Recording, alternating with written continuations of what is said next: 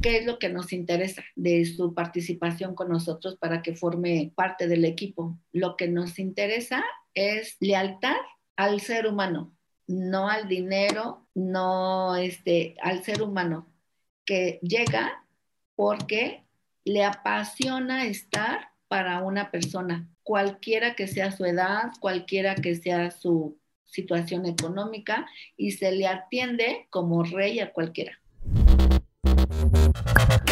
Hola, te doy la bienvenida. Yo soy Maite Valverde de Loyola y esto es Mentores. Cada semana te comparto la vida extraordinaria de héroes cotidianos en un solo podcast. Y estoy segura que encontrarás tu sentido de vida fascinante. Mentores. Hola, ¿cómo estás? Soy Maite Valverde de Loyola y estoy feliz de presentarte este set nuevo que es con Andrea Hernández, una de las mujeres que más admiro por su generosidad, sabiduría, congruencia y porque nada la detiene. Andrea, además de impactar la educación especial en México, ahora jubilada, se ha dedicado a emprender negocios y a la psicología clínica. Por 15 años fue directora de tres escuelas de educación especial. Durante siete años fue supervisora de educación pública. Tenía a su cargo 15 escuelas de educación especial. Fue responsable del área psicopedagógica de educación especial de la Subsecretaría de Educación Elemental. El presidente Ernesto Cedillo le dio un premio como directora destacada de los Centros de Atención Múltiple del Distrito Federal fue invitada especial del gobernador Erubiel Ávila por su trabajo para alumnos con discapacidad visual en el Estado de México. La CEP le otorgó un premio por el destacado trabajo que realizó con asociaciones de padres de familia que tienen hijos con discapacidad. Actualmente Andrea se dedica a la psicología clínica, a dar cursos para empresas y está desarrollando su clínica de salud integral. Además, es orgullosa mamá de un joven de 29 años con quien desde hace dos años es socia de un restaurante que tiene dos conceptos, Astroboy Coffee y Astroboy Dinner, que es de snacks. Y desde hace seis años crearon Holgorio, una empresa que organiza eventos sociales y culturales. En esta entrevista, Andrea nos comparte por qué no debería de haber pobres y cómo salió de la pobreza. ¿Por qué la falta de dinero o tiempo no es pretexto para no hacer algo? Cómo prepara a sus equipos para que den el mejor servicio al cliente. La manera tan simple en la que perdonó a alguien que la demandó y la dejó siendo madre soltera. Y por qué entre más cosas hace y emprende, más energía tiene.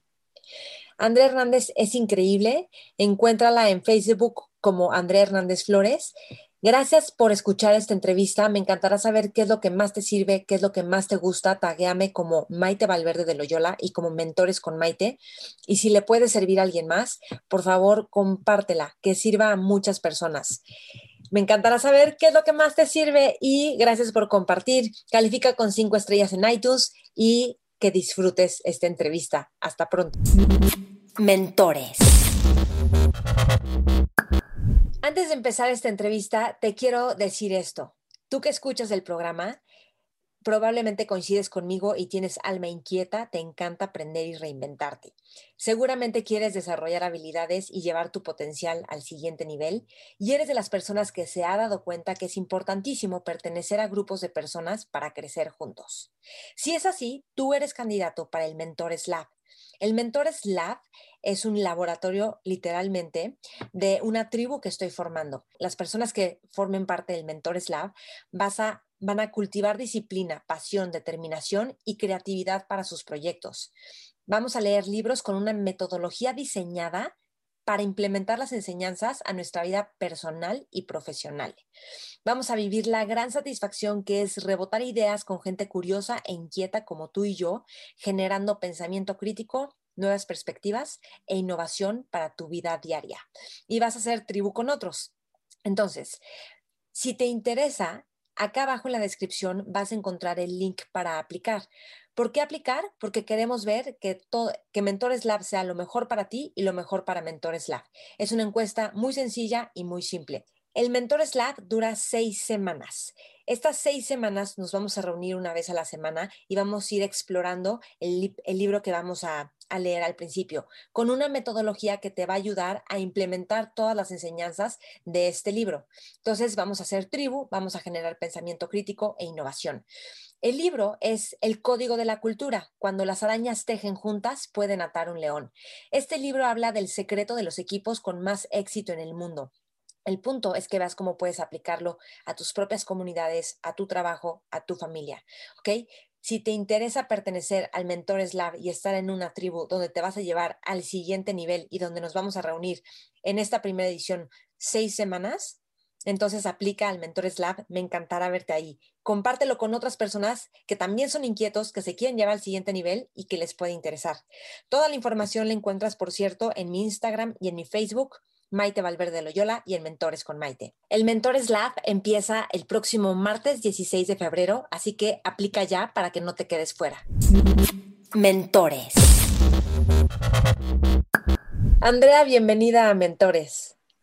Hola Maite, Muchas gracias por invitarme. Es un honor para mí. Pues bueno, tú eres una de las mujeres que más admiro en mi vida y es un honor mm. tenerte aquí y aprender de ti, de, lo, amorosa que eres y de la diferencia que haces con cada ser humano con, los que tienes una interacción. Mm. Gracias, valoro mucho tu, reconocimiento. Siempre te recuerdo con esa sonrisa y siempre, siempre echándome porras en todo momento. Muchas gracias. Sí, no, pues es que sí. Yo les comparto a, quienes nos están escuchando que, pues, yo las conversaciones que he tenido contigo, o sea, nos conocemos de los cursos que hemos hecho en Landmark y, y siempre que he hablado contigo, siempre me quedo con la sensación de que algo se cambió en mí para siempre. Y, este, y, me ayudas a que yo pueda seguir tomando decisiones cuando estoy conflictuada con algo o atorada. Entonces, gracias. Y me gustaría empezar eh, pidiéndote que nos cuentes algo muy especial que me conmovió mucho cuando, cuando me lo compartieron y es que creo que tenías como ocho años de edad y tu abuelita de cumpleaños te regaló un kilo de plátano. Ah. que te estabas feliz y lo compartiste con todos tus hermanos. Cuéntame de esa vez. Ah, bueno, déjame decirte, Maite, que pues nosotros tuvimos eh, una, pues venimos de una historia de vida este, que no, pues no teníamos eh, solvencia económica y este, mi papá tenía que salir fuera para trabajar y mi mamá este, pues hacía todo el esfuerzo por darnos de comer, por buscar alternativas para tener, pues éramos, en aquel entonces éramos ocho hermanos. Y en un cumpleaños este fue muy bonito porque vi que se fueron al Tianguis, vivíamos en Zaragoza, Puebla, era una provincia, se van al tianguis, de que era muy emocionante cuando se iban al tianguis y era mi cumpleaños y dije, ay, es mi cumpleaños, ¿qué me van a regalar? Y me traen, este, fue mi mamá y mi abuelita al, tianguis y regresan y, ay, ¿qué me, ¿qué me van a regalar? Y me dan un kilo de plátanos y yo, ay, qué emoción, un kilo de plátanos y ya les me puse a compartirles a mis hermanos y era una felicidad porque me habían regalado plátanos. y ahora que veo los plátanos me acuerdo y digo, ay, cuando se, ya se echan a perder, digo, ay, los plátanos que se, eh, se están echando a perder, ahora me doy el lujo de que puedo prescindir de plátanos o prefiero otra, otra fruta y cuando antes era un tesoro para mí, como el día de mi cumpleaños un regalo, ¿no? Wow. Es, impresionante cómo ha salido adelante y me estabas contando que, había gente que, que, tú querías estudiar la prepa y te habían dado un puesto de lavar los platos en un restaurante a, hacer la cajera y tú le dijiste este, que no podías por la escuela. Cuéntanos eso, sí. Ah, sí, mira, mm, para yo estudiar la, la secundaria, siempre requerí trabajar. Tuve diferentes trabajos desde los ocho años y me siento muy orgullosa de decirlo. No me apena porque pues es algo muy grato de mi vida que me ayudó a crecer. Entre otro trabajo que tuve fue este, una amiga me consiguió con su hermano que tenía un restaurante de barbacoa muy grande y salían infinidad de trastes. Entonces me dijo, pues, este, ¿quieres lavar los trastes? este, pues es una buena cantidad que te van a dar. Para mí era mucho y ya me puse ahí este, a, trabajar en, el lavado de trastes y bueno, pues mis manos estaban súper arrugadas porque lavaba con agua fría, con agua caliente y, este, y pues luego me llevaba a mi hermana que me ayudaran porque era infinidad de trastes. Bueno, después termino la secundaria y la esposa del dueño del restaurante me dice, pues ahora que terminaste la escuela y sé que, que sacaste buen promedio, ¿verdad? Y le digo, sí, me dieron un reconocimiento de, pues que saqué buenas calificaciones eh, de la secundaria.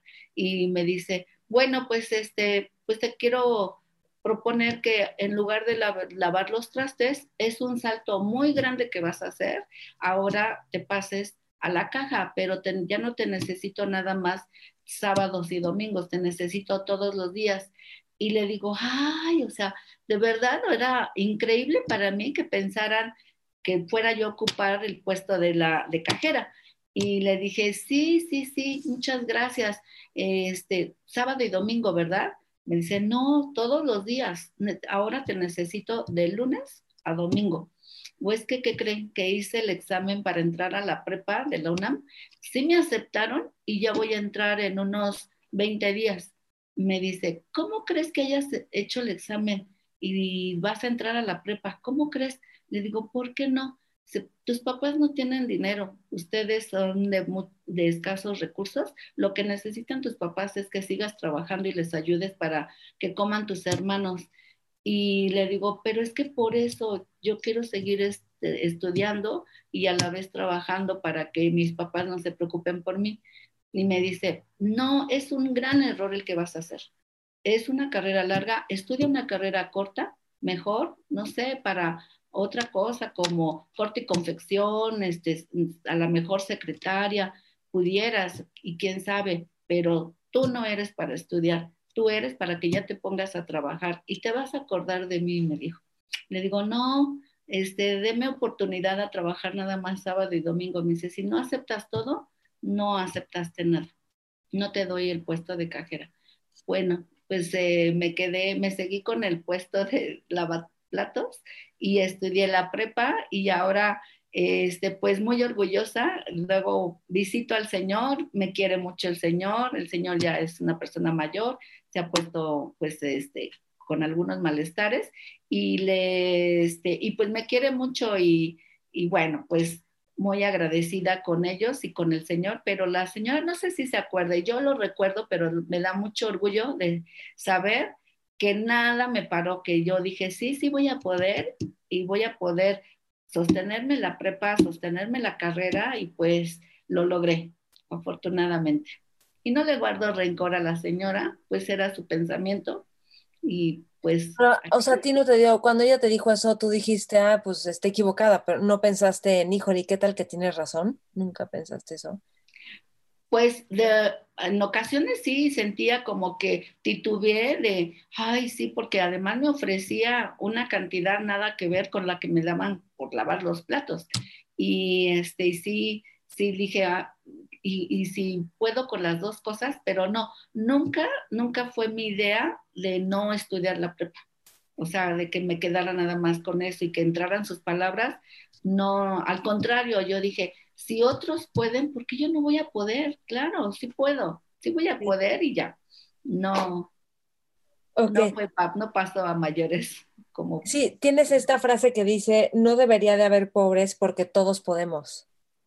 Sí, mira, Maite, siempre luego comento, no, no, no, la película de de Pedro Infante, de nosotros los pobres, ustedes los ricos, yo digo, esa se queda corta a, si yo contara mi vida y, no es como drama o como víctimas, sino que la verdad venimos de una familia de muy escasos recursos, todos mis dos hermanos mayores no, pues no estudiaron, no, las condiciones no lo permitieron. Y sí, yo dije, yo digo ahora, este, dado que tuvimos, tuvimos una situación económica complicada, que a veces no teníamos ni para comer. Una vez recuerdo que, que mi mamá andaba buscando entre las tortillas duras, las menos afectadas para que nos las dorara y nos hiciera pues como totopos para comer, porque no teníamos, no había tortillas ni para tortillas. Entonces, sí recuerdo mi vida bajo esas condiciones y digo, no debería de existir pobres, todos podemos estudiar, porque yo me recuerdo de cómo estuvimos en esa época y, este, y afortunadamente, pues podemos pudimos, mis, todos mis hermanos somos muy trabajadores y este, pudimos lograr cosas extraordinarias. Y ahora volteo para mi pasado y digo, es que qué padre recordar eso y qué padre que no es mi misma circunstancia, que estamos en otro momento. Lo que, algo que está increíble es que no sentías vergüenza de ningún trabajo que hiciste. No, no me da, no me da vergüenza, yo lo comento con mucho orgullo. De hecho, yo fui sirvienta de, mm, de ahora se les llama trabajadoras domésticas, pero antes era así, sirvienta eh, de varias casas, igual que mis, mis hermanas. Y, y pues incluso este, un, el, uno de los señores que, que donde yo trabajaba me dijo, ¿cómo traes esos zapatos? ¿Qué no tienes para que te, por qué no usas lo que te pagamos para tus zapatos? Y estaban totalmente abiertos y dije, es que no le he alcanzado a mi mamá porque yo le entregaba todo el dinero a mi mamá. Y, y entonces me dice, si sacas buenas calificaciones, yo te voy a comprar tus zapatos. Y cuando me entregan mi boleta de calificaciones, la veo y le digo a mi mamá, mamá, voy a ver al señor este, eh, para enseñarle mi boleta a don Juanito. Y dice, ¿cómo crees? Me da pena que vaya. Digo, sí, porque él me dijo que si sacaba yo buenas calificaciones, me regalaba unos zapatos. Que llego con el señor y le digo, señor, aquí está mi boleta de calificaciones, porque usted me dijo que me iba a regalar unos zapatos, pero si puede, si no, no se preocupe, pero aquí está mi boleta. Y la ve y me dice, te viene mañana, terminando tu, tu quehacer, nos vamos a Tlalnepantla a buscar tus zapatos. Y sí me llevó, o sea, fuimos él y yo, sea, yo no tenía pena de ir nada más con él, y este, me llevó a las zapaterías y me, me di los zapatos y él estaba ahí conmigo, y me regaló mis zapatos, o sea, creo que en mi vida fueron los primeros zapatos nuevos que tuve, porque... ole pues eran zapatos antes pues usados, regalados que yo, que yo tenía. No, genial. Y Me pienso mucho eso porque, pues no sé, ahora luego digo, ay, tengo muchos zapatos, pero pues antes, o sea, no tenía, y ese, y el señor así increíble, amorosísimo, que no tenía por qué, pero me regaló unos zapatos y lo recuerdo. Ahora lo voy a, voy a visitar a sus hijas porque él pues ya falleció, era una persona mayor en aquel entonces cuando yo tenía como nueve años y este y les comento lo que hago, dónde voy, qué, lo que he hecho y me ponen como ejemplo para sus hijos, sus nietos.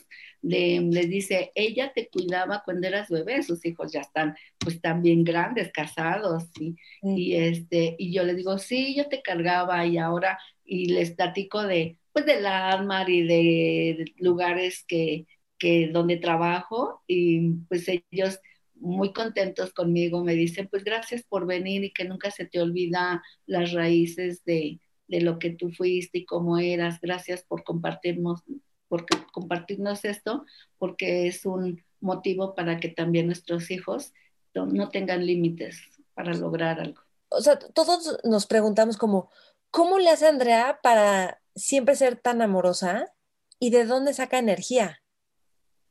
Porque si yo digo ahorita lo que haces, sí, ahorita, ¿no? Porque antes estuviste muchos años trabajando en educación especial y dirigiendo cosas, pero, por ejemplo, ahorita, como decir, tienes, estás convirtiendo tu consultorio ahora en una clínica de salud. Además tienes Holgorio, además Astroboy, además haces la maestría, además tienes otros entrenamientos. O sea, como a qué hora tiene tanta gente y lo que sé es que tu consultorio está súper lleno.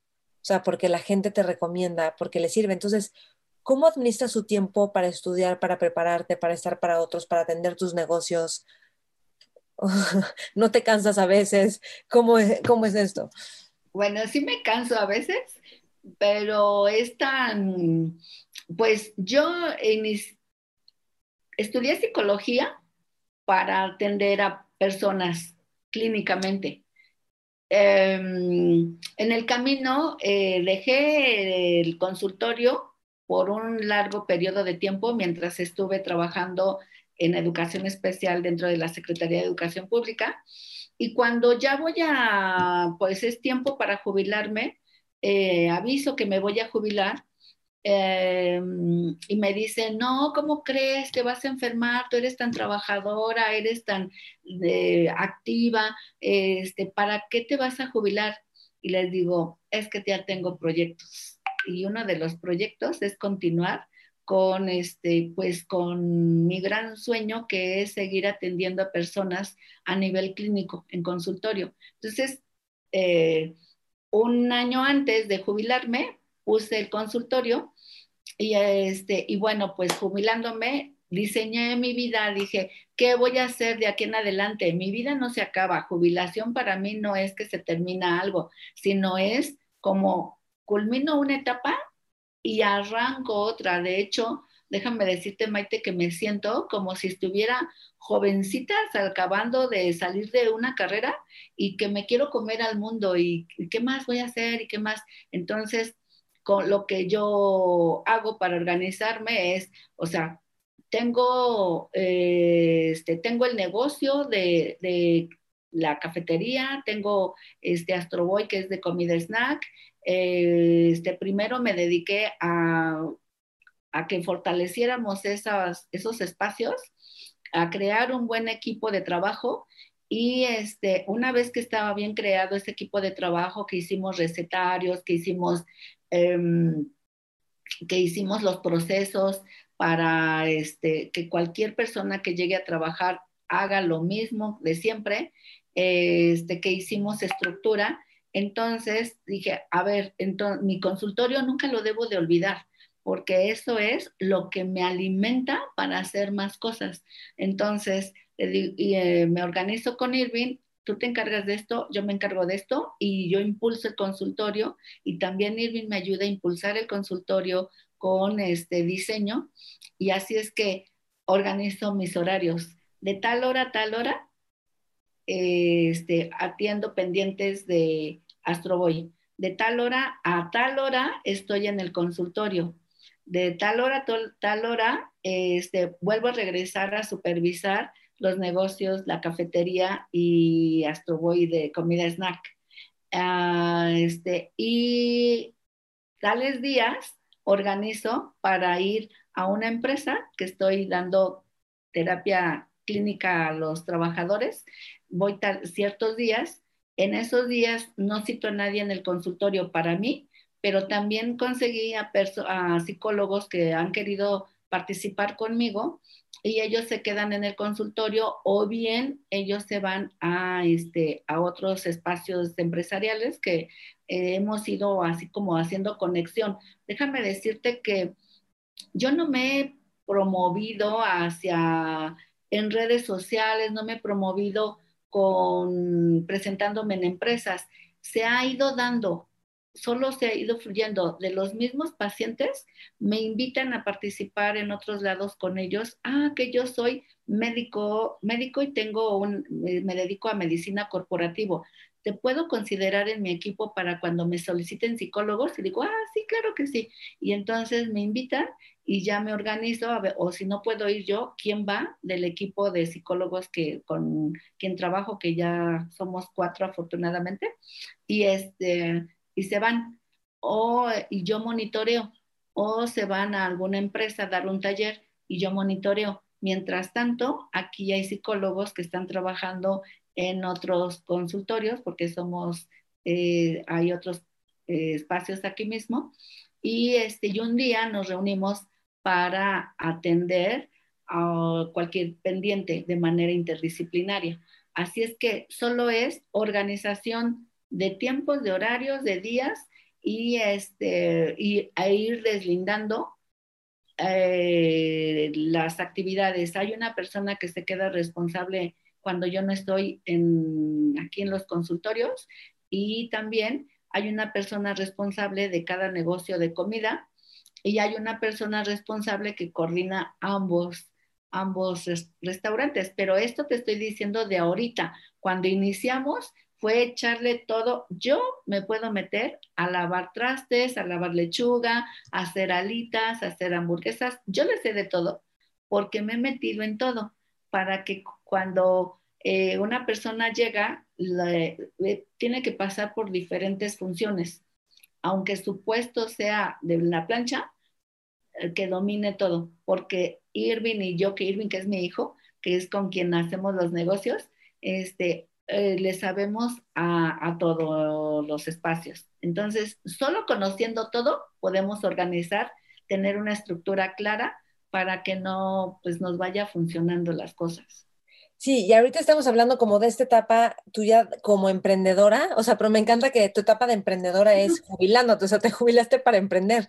Y me acuerdo que mm, me contaste alguna vez que tú decías que no cocinabas y no te metías en la cocina y que tú ni le sabías. Y cuando ibas a abrir Astro Boy, pues tenías que saber de cocina. Y te pusiste a hacer unas mayonesas y unas salsas que todo el mundo, wow, están deliciosas, porque te pusiste a investigar y cómo la hago y la... Cuéntanos un poquito de eso. O sea, y cómo quitarte la barrera mental de yo no soy buena para esto o yo me tengo que dedicar a la gente, no a ponerme a cocinar. O sea... Mira, te preguntarás cómo es que si yo fui desde sirvienta, lavaplatos y todo y después no cociné. Pues bueno, una vez entrando al mundo del laboral, este, pues me dediqué tanto a trabajar, tantas horas, me apasionaba eh, lo que yo iba haciendo que le dedicaba pues todas las horas a los empleos que tenía. Entonces, él no me daba, no destinaba tiempo para los empleos en educación especial, todo lo que fuiste haciendo en educación sí, Sí, sí, Ajá. No destinaba tiempo para hacer comida. Siempre compraba comida, mi mami me daba comida, o llegaba a hacer sábado y domingo comida sencilla, pero siempre me las ingenié para tener comida para Irving. Cuando llega el momento en que me dice Irving, este, mami, si, no, y si ponemos ahora un negocio como de hamburguesas, hot dogs, salitas, papas, ta, ta, ta, ta, ta, y le digo, ¿cómo crees? Yo no me veo eh, teniendo un negocio de comida. Yo no sé cocinar, nunca me he dedicado a la cocina. Yo me veo dando cursos, dando terapia, este, pero ah, en un negocio de comida no me veo me dice, ándale, mami, vamos a hacerlo. Este, además, tú no lo tienes que hacer, solo vas a coordinar, administrar. Y le digo, ok, vamos a hacerlo entonces. Cuando llega el momento de hacerlo, o sea, eh, igual hicimos una estructura para un plan de acción para, para hacerlo, pero llega el momento de las recetas, de qué vamos a hacer, qué tipo de hamburguesas, porque además decíamos, pero hamburguesas, no que sean comunes, que le pongamos nuestro toque, ¿no? Y digo, pero yo ni siquiera sé el orden que debe llevar una hamburguesa, menos preparar la comida o preparar los la carne o los aderezos, menos. Pues bueno, me puse a ver tutoriales de YouTube, a preguntar a gente que vive en Estados Unidos, de familiar, cómo hacen las hamburguesas, cómo hacen las banderillas, cómo, qué, este, qué tendría yo que hacer para las salitas. Eso fue entre Irving y yo.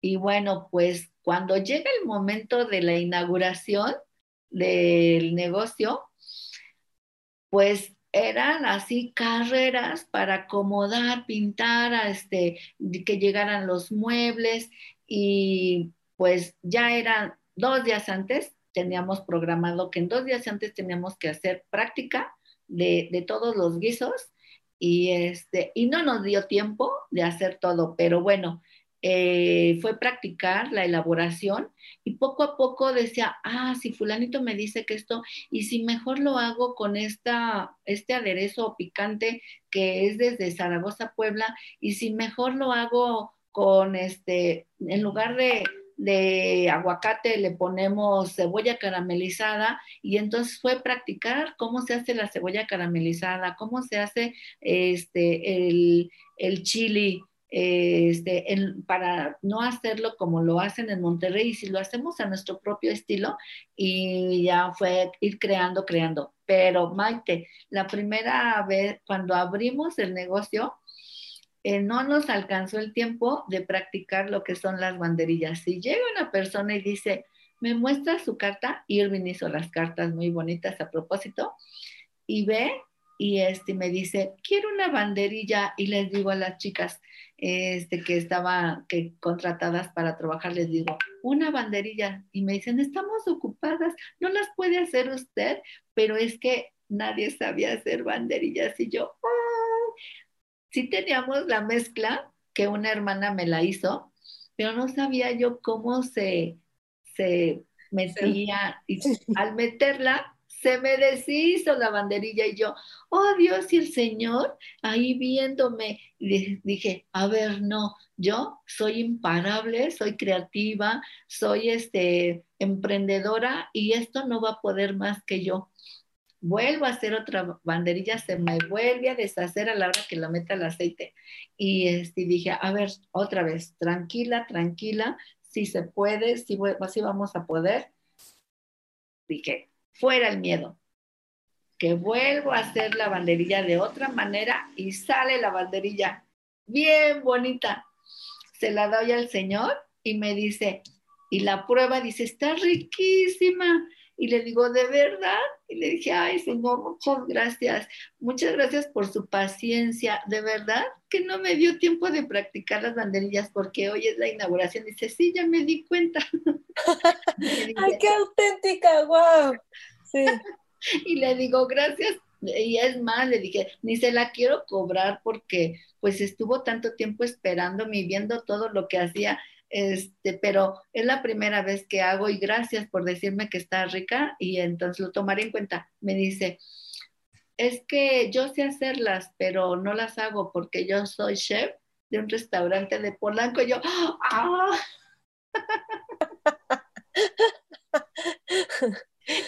Qué bueno que no me lo dijo antes, sino que me muero. y me dice, no, no, no, está bien. Y dice, ¿quién es el chef? ¿Su hijo o usted?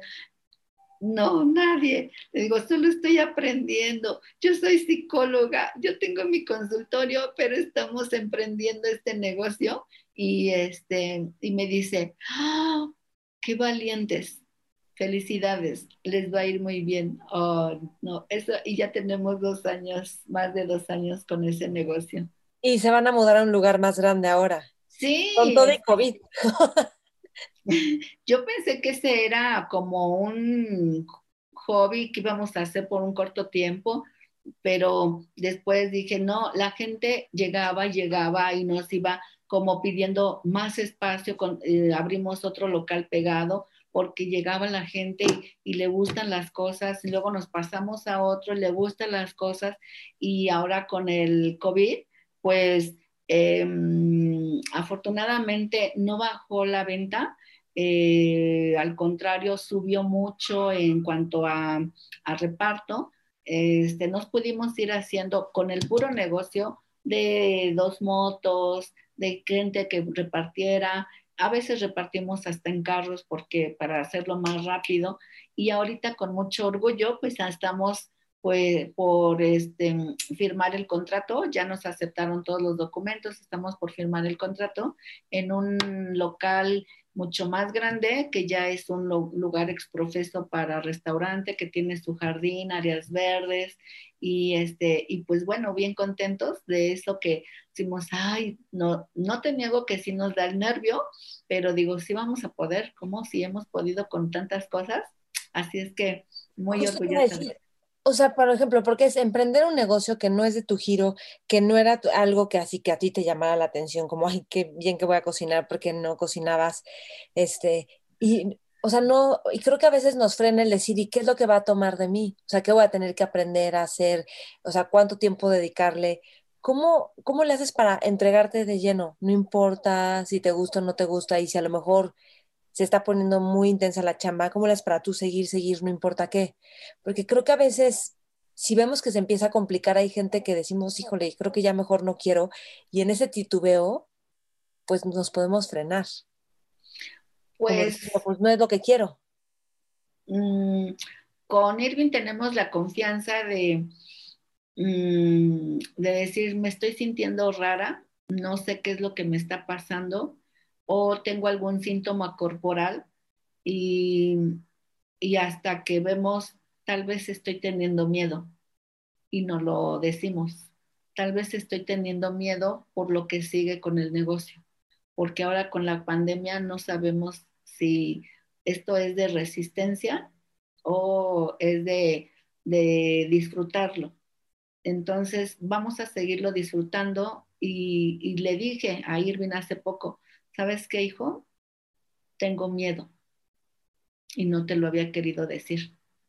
Tengo miedo de si esto, en lugar de ir avanzando, se detiene, quiebra, los chicos que estamos teniendo eh, contratados, pues están con nervios porque saben que en muchos lugares se está cerrando los restaurantes y nos decimos eso abiertamente. Tenemos miedo, tenemos em, pues nervios, eh, que hay, empezamos a ver que hay miedo a no poder, miedo a fracasar y al decírnoslo se aligera tu cuerpo, se aligera tu mente y después de decir, bueno, tenemos miedo y eso no nos va a detener. Entonces, yo siempre tengo tres palabras claves que me levantan, que yo digo, yo soy una mujer libre para crear, satisfecha de lo que he hecho y, ¿por qué no, de lo que voy a hacer y feliz con lo que tengo? Entonces siempre me digo, yo, yo soy libre, satisfecha y feliz y vamos con lo que sigue y vamos con lo que sigue. Y sí, es de humanos tener ciertos este, pensamientos que pareciera que ya, ¿qué más, qué más sigue? Y solo hablarlo es lo que nos ha favorecido. No, y algo que me encantó fue como atreverte a decirle al cuate que además ya te dijo que es chef, no, pues yo ni sé cocinar y estamos emprendiendo qué padre, porque a veces queremos ocultar esas cosas, como de, no, sí, yo todo bajo control, y pues no, y eso se me hace increíble, o sea, como ese nivel de humildad, de honestidad, o sea, de transparencia. Sí, y, este, y a la gente que llega y, porque tenemos clientes que empezaron eh, desde que iniciamos y que nos ha seguido y nos ha seguido cómo nos hemos ido cambiando de espacios y les encanta que les cuente la historia de cómo fue que iniciamos, desde que, ay, ¿cómo fue que se animaron a poner este lugar tan bonito? Porque tuvimos, la intención es tener un espacio donde familias lleguen, se sientan, este, se sientan tranquilas, libres y con un sentido de, de satisfacción por el servicio que se les da y que sea un encuentro familiar. Esa es nuestra intención. Entonces, eh, tenemos incluso juegos de mesa, juegos didácticos. Mientras esperan a que se les preparen las cosas, ellos escogen algún juego y están jugando, que dominó, que este, mm, el Jenga, así, ¿no? De juegos. Y entonces dicen, ¿cómo fue que se les ocurrió esto? Pues bueno, ya les platicamos, siempre nos dicen, ¿y quién es el chef? ¿Quién estudió para gastronomía? Y les decimos que ninguno, pero solo fue meternos y meternos y hacerlo con pasión y que, y además con responsabilidad, porque el alimento es un gran compromiso de darle de comer a otra persona y que llegue a su cuerpo, pues es un gran compromiso. Entonces, eh, siempre que lo que pretendemos es que tengan un lugar cálido, pero sobre todo saludable, limpio y que lo que van a ingerir sea de primera calidad para que este, pues cuidar a nuestros comensales. Y, y pues eh, contamos la verdad. Y sí, a la gente le encanta que les platiquemos esa historia de cómo iniciamos. Ahorita esto de la verdad, este, me contaba Irving que cuando termina, cuando te jubilaste ibas a dar tu primer consulta otra vez como psicóloga, que estabas súper nerviosa antes de la primera sesión. Y esto está increíble porque es como decir, pues yo, o sea, yo sé que seguías dando cursos de alguna forma y luego hablabas, entrenabas a tus equipos también en el trabajo y todo, pero esa cosa de estar nerviosa antes de la primera consulta y luego de ahí ya, ya se multiplicó todo, cuéntanos un poquito de esto. Porque ah. a, todos, te voy a decir algo, a todos nos da nervios. O sea, yo siempre que voy a grabar, y yo, pues más de 10 años grabando cosas y entrevistando, o sea, es que yo siempre me pongo nerviosa en diferente nivel y es diferente, pero no es como que siempre siento que ya, yo aquí la armo perfecto, ¿me explicó? Pensemos que a veces ya tenemos que estar súper seguros de todo. Sí, este, cuando, pues bueno, después de, de, no sé, unos 25 años que no había trabajado en consultorio particular, eh, como bien dices, pues eh, trabajé para, eh, en las escuelas como psicóloga, después como directora, con otros puestos, y sí daba muchos cursos a maestros, pero eran cursos, eh, o en otros espacios doy cursos. Em, pero ya el saber que era mi propia responsabilidad, que no había quien con quien este me, como que tuviera yo un equipo en ese momento que, que me respaldara, sino que era mi responsabilidad y mi compromiso, pues recuerdo de la primera persona que atendí, nunca lo voy a olvidar, que le dije igual, estoy iniciando después de mucho tiempo, gracias por ser mi primer paciente y este, y pues vamos a darle. Y me presenté con él, él se presentó conmigo y, este, y pues ah, cuando terminó la sesión dije, ya sé cómo le voy a hacer, sí, lo que sigue es esto, lo que sigue es esto, lo que sigue es esto. Él me recomendó con otra persona y esa persona con otra persona y ya ahora todos mis pacientes han sido de puras recomendaciones. Y cada que viene una persona, siempre digo, ¿cómo va a ser mi paciente? ¿Quién voy a ser yo para él? ¿Cómo será? ¿Con qué lidiará? ¿Qué, qué le preocupará? ¿Qué le quitará su felicidad? Y, este, y pues me pongo en, eso, en esa tarea de preguntarme con qué vendrá lidiando que viene confiando en mí y no le voy a, a defraudar. Y en, eso es lo que me impulsa de no le voy a defraudar porque yo estoy, antes que el dinero, yo estoy para que esa persona encuentre la alternativa pues con su pareja, con su familia, con su trabajo, este, con sí mismo, con lo que venga, ¿no? Con la situación que traiga. Y, este, y afortunadamente, eh, pues de esa manera me van recomendando y, viene gente de muy lejos, que hace hasta dos horas, vienen de Toluca, vienen de Santa Marta, Catitla, Tlalnepantla, vienen del sur, este, y se esperan. Eh, o sea, yo les digo, híjole, ya no tengo espacio y solo tengo tal día, y vienen en ese tal día, tales horas. Entonces, sí, este, también muy agradecida con ese primer paciente, la primera vez que no tenía yo el consultorio como ahorita lo tengo, porque le voy haciendo variaciones, le voy poniendo detallitos, voy haciendo más grande, vamos este, poniendo um, como organizando. Ahora este espacio está descuidado, está, perdón, está, no está siendo usado. Aquí cabría otro cubículo y es como voy haciendo. Y ahora mi proyecto que me da este, de nervio y siento algo en la, en la panza de que te lo voy a decir, pero mi siguiente proyecto es dejar toda la casa para, para reestructurarla, para consultorios, porque ahorita ya me uní con una médico homeópata, con una médico alópata, este, tengo psiquiatra y este, además de los psicólogos, entonces eh, eh, unos sí trabajan aquí y otros desde su, consultorio que van y vienen, pero ya les estoy planteando la visión de, convertir toda, todo el predio, que son tres pisos, para una clínica y me siguen y me dicen, sí, sí, está muy emocionados. Y entonces, este, pues ese es un gran proyecto que tengo. Eh, este, ¿Cómo? Ah, perdón, a ver, ibas a decir algo más ¿verdad? Sí, un gran proyecto que, como bien dices eh, con la pregunta que me hiciste, ¿no te dan nervios? Tengo mucho nervio, tengo mucha combinación de emociones, pero bueno, pues vamos a darle con lo que sigue, agarrarme la, la faldita y decir sí se puede, vamos a lograrlo, porque además no estoy sola, es con todo un equipo de trabajo ya.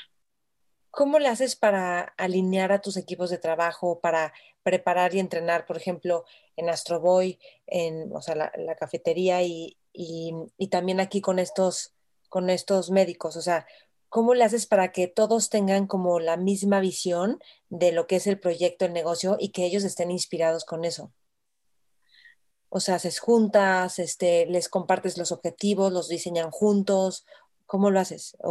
Sí, primero, eh, bueno, en Astroboy, eh, conforme van solicitando a alguien, primero se les dice cuál es, qué es lo que nos interesa de su participación con nosotros para que forme parte del equipo. Lo que nos interesa es lealtad al ser humano, no al dinero, no este, al ser humano, que llega porque le apasiona estar para una persona, cualquiera que sea su edad, cualquiera que sea su situación económica, y se le atiende como rey a cualquiera.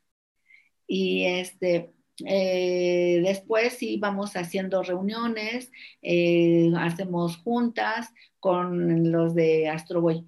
Em, y también, ¿por qué no? Se les organiza pues que es una reunión de fin de año, este, se les da algún estímulo, les damos eh, de comer, por ejemplo, ayer, que fue una gran venta, porque fue el Super Bowl, este, fue una gran venta. Eh, Irving mandó a traer pizzas para todos y refrescos para todos y ellos no lo sabían porque pues estaba, estuvo, hubo mucho trabajo y este, entonces les íbamos, como llegaban pedidos, este, íbamos desocupando, a ver, tú ya no hagas nada, van a hacer ellos, siéntate a comer. Ahora te toca a ti, siéntate a comer, come y tu refresco y que los demás trabajen. Entonces, por ejemplo, y si no tiene, ah, pon tú que tienen una falla o no entregaron algo bien o, o que ves que están como flojeando, o sea, no flojeando echando la flojera, sino como que se les están yendo detalles o cosas, o sea. Sí se nos van. Sí. ¿Qué, ahí qué haces? ¿Cómo entrenas a la gente para que como que se enchufe otra vez? Ah, pues este, les decimos, a ver, ¿qué fue lo que pasó? Ah, que iba fría la, la hamburguesa, que le llegó muy fría a la persona. Este, ¿qué pasó que llegó fría? Y dicen, pues es que la puse aquí, estuvo demasiado tiempo y no se fue rápido el repartidor. Este, ok, entonces ¿Qué faltó de ti para que se fuera pronto el repartidor? Ah, que le hablara yo, que le insistiera porque pues yo la dejé aquí y no se la llevó pronto. Entonces, ok, entonces eso faltó, por favor, para la próxima, este, estate pendiente de que se vaya rápido esa hamburguesa o cualquier cosa, porque si la persona si lo lleva, llega, si le llega fría, pues ya no es el mismo sabor y ahí incluso, pues sí nos han comentado, ay, ¿qué pasó que llegó fría o esto? Eh, entonces, eh, siempre es que la persona revise qué es lo que le faltó, ¿no? Que pues no juzgarlo, gritarle, sino qué es lo que faltó, que puede poner para que en la próxima eh, esté muy pendiente de lo que se requiere, porque, y que asuma que, porque ellos llegan y son muy dados a, yo no lo hice, yo no lo hice, no sé, eh, eh, creo que lo hizo fulanito. Sí, porque estamos acostumbrados a que van a ir contra uno, entonces como, no, no, no, alguien más. Entonces es decirle, no, no, este, porque nos han escuchado de, yo me hago responsable, ok, sí, yo este, no lo, le entregamos fría, ahorita vemos qué hacemos, quiere una nueva, a veces les recuperamos y a veces la gente no dice, no, no dice, no, no hay problema, nada más que me llegó fría para la próxima ocasión. Em, y, y ellos son dados así, entonces ha costado un poquito, pero poco a poco se van haciendo, no, no culpemos a los otros, sino qué pasó de lo que a ti te toca. A otros veremos qué es lo que le toca. y, de esa manera es que ir quitando de responsabilizar a otros y asumir cada quien lo que requieren hacer, lo que falta por hacer o poner. Y, este, y bueno, también es que tengan claras las, los procesos de qué le toca a cada uno y claro los procesos de la elaboración eh, este, y, a la estructura de una vez que sale, a quién se le pasa para que ya se vaya el pedido, eh, este, que terminen clara, eh, el proceso y sobre todo el que asuman que no es responsabilidad de los otros. Es más, si otro lo hizo mal, que le falló algo, pues, que a lo mejor una malteada este, también se tardó. Ese es el detalle que ahorita que, hemos visto que nos hace falta fortalecer.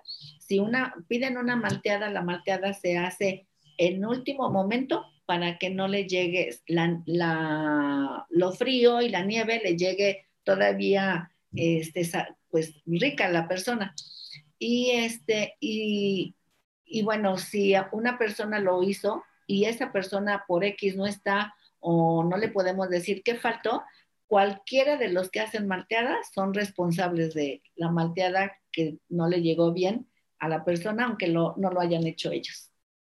Entonces se hace como el equipo, ¿no? De que todos estarse apoyando porque si no, todos somos responsables. Mm, sí. Andrea. Este, ah. Para los, ah, cuando atiendo situación médica, primero le digo a la persona, ay, ¿qué crees que estoy haciendo esto? Y, se emocionan, ay, sí, wow. Digo, necesito una persona, un médico, porque la intención es que haya una, pues, medicina integral para la salud integral, donde si yo soy psicóloga, pues tengo que ver a fuerza con un psiquiatra, neuropediatra, este, y cómo ves si te gustaría participar conmigo, y generalmente me dicen que sí pero es a partir de compartirle del trabajo que estamos haciendo o lo cuando estaba sola, fíjate que mi sueño es hacer esto y esto, ay, qué, qué bien se escucha, ay, hasta de escucharte me dan ganas de, de, hacer lo mismo, pues ¿por qué no lo hacemos? Y de esta manera ya vamos poniendo estructura de ¿y cuándo estarías ya conmigo? ¿Y cuándo o en qué horarios? Dame propuestas de horarios para que ya te mande pacientes. Y ya les digo, ¿qué crees? Ya tengo pacientes para ti. Porque luego quieren, vienen o me llaman, les digo, yo no te puedo atender, pero te recomiendo también a una colega o, un colega que este, te puede atender y, es la misma y además yo voy a estar supervisando. ¿Aceptas que te atienda otra persona? Me dicen sí y ya les canalizo. Si me dicen no, entonces pues ya busco un horario este, para conmigo o que se esperen tantito mientras tengo espacio pero y hacemos esas juntas para, este, para ir revisando los casos, por si a alguien se le atora algo, pues hacemos una supervisión, eh, se llama supervisión de casos, en donde vemos em, pues cómo van para, para asegurarnos que le estamos dando el servicio que requiere el paciente. Ole, está increíble. Em, me gustaría que, que, me, que nos compartieras cómo es que cuando tú hiciste Landmark o en los cursos que has hecho de Landmark, ¿cómo ha cambiado tu vida? ¿Cómo te ha servido para todo tu desarrollo personal, profesional? Bueno, yo no sé si te platico un poquito de historia, por qué llegué a Landmark. O sea, una jefa y este y dije, no, no puedo, no puedo porque eh, ese día que, que, es de la introducción, este, pues no, mm, tengo mucho trabajo. Y bueno, y digo, ¿por qué me invitó a mí? Y este, ah, pensé que era sobre educación especial porque era una jefa de oficinas centrales. Y bueno, pues, y vuelvo a decir, no puedo participar porque ese día tengo juntas, los directores, estaba yo como supervisora de educación especial, eh, los directores tienen este, mucho trabajo y me necesitan y no puedo ir. Pues mandé una carta para ver si era posible, pero yo dije, no creo que se pueda. Me dicen que sí, que si era de capacitación, que si me iba a servir para mi puesto directivo, que sí, que, me fuera. Y que iban a enviar de área central este, una persona que coordinara la, la reunión de consejo técnico programada para ese día. Dije, Hoy no, eso no, no, no me lo imaginaba porque teníamos así establecido que por ningún motivo se podían este, cancelar, posponer o ausentarse, ausentarte de dirigir una, un consejo técnico. Bueno, pues ya llegué y llegué porque yo lidiaba con una, con un, con dos directores. Esos directores, o sea, no había supervisores que duraran, porque ellos, con, muy inteligentes, eh, muy hábiles, o sea, estudiaban y se le subían a la cabeza al supervisor y eso querían hacer conmigo. Entonces yo llego pensando, dije, no, yo no sirvo para supervisora.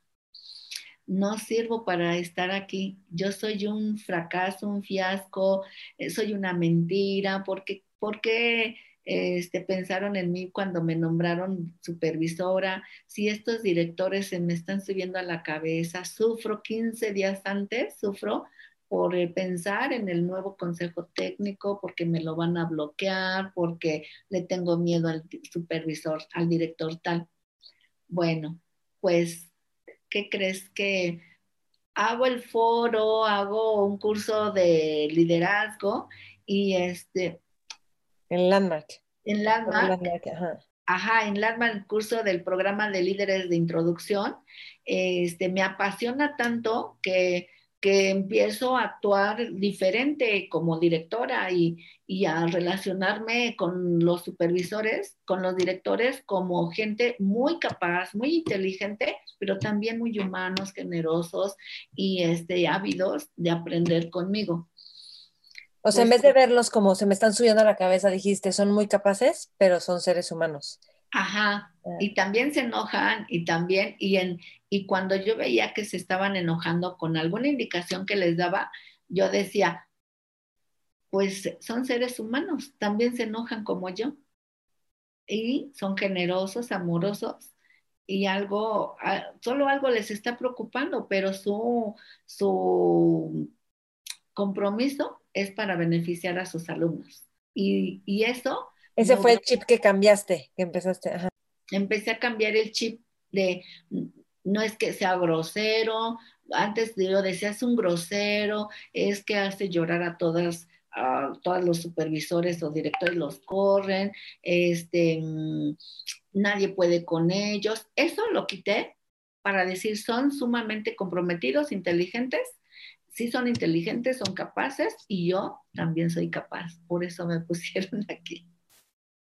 Y bueno, y bueno, pues cuando les dije que me iba de esa zona porque me habían ofrecido un puesto más alto, me hicieron unas ceremonias hermosas esos directores.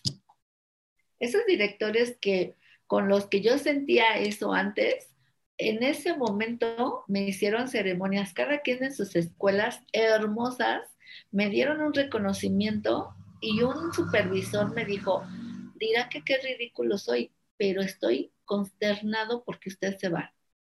Dice, porque para mí usted es totalmente de trabajo, responsable, muy comprometida, incansable, no se cansa de todo lo que hace. Y si la verdad me quito el sombrero con su función como supervisora. Y ya me fui, me, acepté el otro puesto y este, así es que fue maravilloso cómo fue el, el cambio. O sea, las personas que yo decía que eran, no eran. Eran generosos, eran amorosos esos directores. Y bueno, pues así entonces cada que yo entraba, después cambio de, de, funciones y ahora mi objetivo es crear nuevos diseños, nuevos planes de estudio, nuevas eh, técnicas de mejora para la enseñanza y para eso requiero hacer cursos con directores, supervisores, maestros y cuando está uno con los maestros, pues bueno, también es una, una, mm, un gremio que eh, se requiere un cambio de mentalidad para con ellos. Y cuando me empezaban a decir, ah, es que es porque eso es muy fácil decirlo atrás del escritorio, yo decía, ellos solo actúan por alguna manera como los ha tratado la situación, pero no son eso. Ellos son personas comprometidas. Si están aquí es porque quieren aprender y solo a lo mejor no han obtenido lo que requieren. Y yo les decía, pues sí, estaba, ahorita vengo del escritorio, no siempre he estado en el escritorio. Yo fui maestra como ustedes, fui psicóloga como ustedes, fui directora, fui, he tenido diferentes puestos y sé lo que ustedes sienten. Y les decía, te invito a que vayas conmigo al escritorio o te invito a que tú te vayas al escritorio y yo me vaya a realizar tu puesto y, este, podamos ir intercambiando. Así debería de ser, no siempre estar atrás del escritorio, que vayamos turnándonos. ¿Quieres un año tú allá, un año yo acá? Y me decía, no, decía, y si les funciona esto, háganlo. Si les favorece para el objetivo, qué bueno. Y si no, regresas y yo me pongo con oído abierto para escucharte y escuchar tus inquietudes, tus preocupaciones.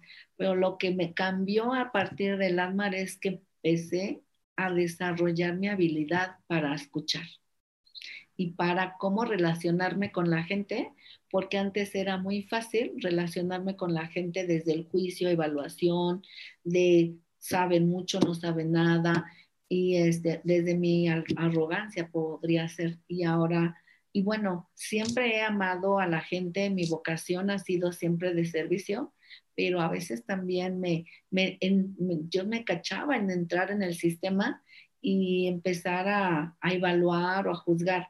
Y, este, y Lagman me ha, me ha ofrecido pues este, el cambio de cómo me relaciono con la gente. Para mí la gente toda es buena, toda la miro, ¿cómo sería de recién nacido, nació con muchas posibilidades. En el camino se fue haciendo de esa manera, pero no es así. Y eso es lo que me hace que yo vea a los pacientes como personas bellísimas, completas, y a los trabajadores como eso no son, el camino los hizo de esa manera, pero y son personas comprometidas. Este, el cómo me relaciono con ellos y el que quién digo que yo voy a ser, para ellos ha creado grandes relaciones laborales, de amistades con mi hijo, y eso fue a través de, del arte también. Wow. Este, ¿cómo te relacionas con el tiempo? Porque yo he habido veces que he hablado contigo que no importa el tiempo que nos tardemos porque me estás ayudando con algo en lo que yo estoy atorada, o luego hablas con otras personas también que les ayudas, o sea que como que el tema en el, cuando tú vas a ayudar a alguien no es el tiempo.